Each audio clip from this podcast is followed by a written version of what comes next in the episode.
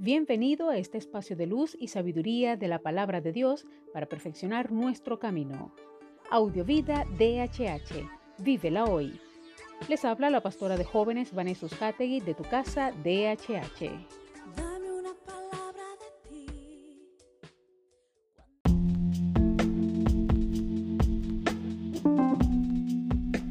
El mensaje de hoy se titula Tierra sedienta.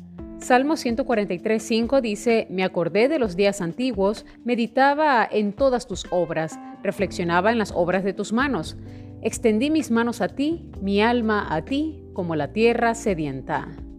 Veo tres principios claramente relacionados. El reconocimiento de la situación de la persona, tierra seca.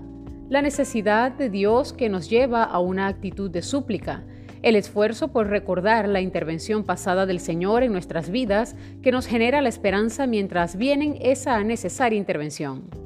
Estos tres pasos, reconocer mi estado, clamar al Señor y recuperar su intervención en el pasado, es una de las estrategias que la palabra nos ofrece para poder gestionar los malos momentos en nuestra vida.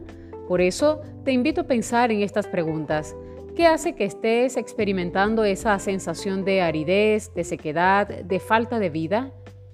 ¿Cómo puedes expresarle al Señor cómo te sientes, las emociones que estás experimentando, la necesidad y la urgencia de su intervención? Ahora, ¿cuáles son las acciones pasadas del Padre en tu vida? ¿Cómo pueden ayudarte a pedir con confianza y esperar con paciencia? Es necesario que reflexionemos en esto y pidamos al Padre su intervención sobre nuestras vidas. Oremos. Amado Padre, gracias porque tú veniste como el agua fresca a nuestra vida sedienta. Cada día reconocemos que necesitamos de ti porque lejos de ti podríamos secarnos. Ayúdanos, Padre, a que en cada instante de nuestras vidas tu gracia y tu amor sobreabunde como el agua viva en todo nuestro ser. Gracias, Padre. Eres la fuente de agua viva. Amén.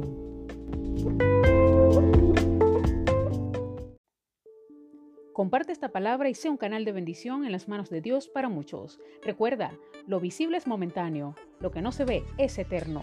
Audiovida DHH. Vívela hoy.